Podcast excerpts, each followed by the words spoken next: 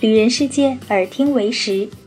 本节目由喜马拉雅和旅人世界联合播出。大家好，我是安雅。在今天说晚安之前呢，安雅带大家来了解一个新的概念，叫做数字游民。我们先来听下面一段故事：一个女生 Jody，原来呢是美国纽约某律师事务所一个专业的律师。工作到第五个年头呢，她对律师这个职业感到疲惫。自己有了一点积蓄，于是，在2008年，他毅然辞掉了律师的工作，来了一场说走就走的旅行。为了能把自己在旅途中的故事和照片分享给家人和朋友，Jody 自己建立了博客。原本以为玩够了的自己会在回美国找到下一份工作，可是，在七年之后的今天，他依然在路上，成为了一个数字游民。那么这一切到底是怎么发生的呢？与很多数字游民一样，一开始 Jody 只是一个普通的背包客，他同时也是一个不折不扣的吃货。他在旅途的过程中总是不断的寻找各种街边的美食，并用相机把它们记录下来，附上文字放在自己的博客上面。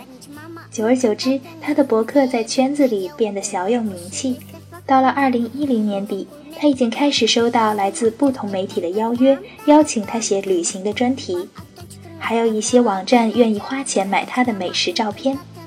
在这个过程中，Jody 也逐渐意识到了自己的旅行真正的意义。更重要的是，他找到了一种让自己热爱的旅行可以持续的发展下去的有效途径。那么，Jody 是如何把自己的旅行所见所闻变现来支持自己的旅行呢？有些人呢，甚至在他的网站上留言，他是不是有一个有钱的干爹或者男朋友呢？对此，他在自己的网上给出了以下答案：首先，Jody 是利用自己长久以来运营网站和各类社交媒体的经验，为各种网站和品牌提供有偿的社交媒体和网络营销咨询服务。第二呢？因为 Jody 受雇于一个探险类旅行服务提供商，作为他们的品牌形象大使，主要工作是为公司的服务做宣传，得到的不仅仅是稿费和工资，还有每年一到两次的免费旅行机会。此外，他还是新加坡航空等媒体的长期自由撰稿人。第三，Jody 找到了一个艺术家，和他一起合作制作了一系列手绘文字美食地图。放到他的网站上面出售，他还将这些地图印在 T 恤上面，并把这些 T 恤放到网上售卖。第四呢是二零一二年，Jody 出版了他的第一本书《吃货旅行手册》。这本书中，他详细的介绍了自己在全世界品尝到的各种好吃的、便宜的、奇特的美食。这本书目前在亚马逊上能够买到，书中的干货不少。目前在亚马逊上的评分是四点八到五。Jody 呢，还通过推广亚马逊上的商品赚取一定的推广费用。至今为止，他都没有在自己的网站上投放过任何的广告。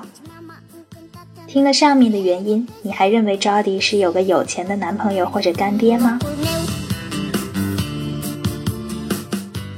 也有很多人问他，七年的时间居无定所的游民生活，他是否已经开始厌倦了呢？是不是想有个家呢？Jody 的答复呢是这样的：居无定所有时候的确有些不方便，但是这种无拘无束的自由也是难能可贵的。他自己并不总是在移动，更多的时候他会选择一个自己喜欢的地方，租一套短租房，慢慢的感受一个地方的风土人情。他感觉自己才刚刚开始享受这种生活方式，未来他会花更多的时间在美食地图、艺术品创作上面。因为他感觉这将是一个对所有旅行者和数字游民非常有意义的产品。此外呢，Jody 还将自己这么多的旅行经历整理成了单独的页面，放在自己的网站上，希望能够帮助更多的人走上追求自由的道路。听了故事，你是否对数字游民有了一个感官的认识呢？现在越来越多的人走上了这条道路，享受自己的生活。上面的故事来源于数字游民部落公众号，你可以搜索微信公众号和网站“数字游民部落”，具体的搜索方法请见这期节目的介绍文案。想知道更多的信息，可以直接留言给我哟。深夜了，晚安，好梦。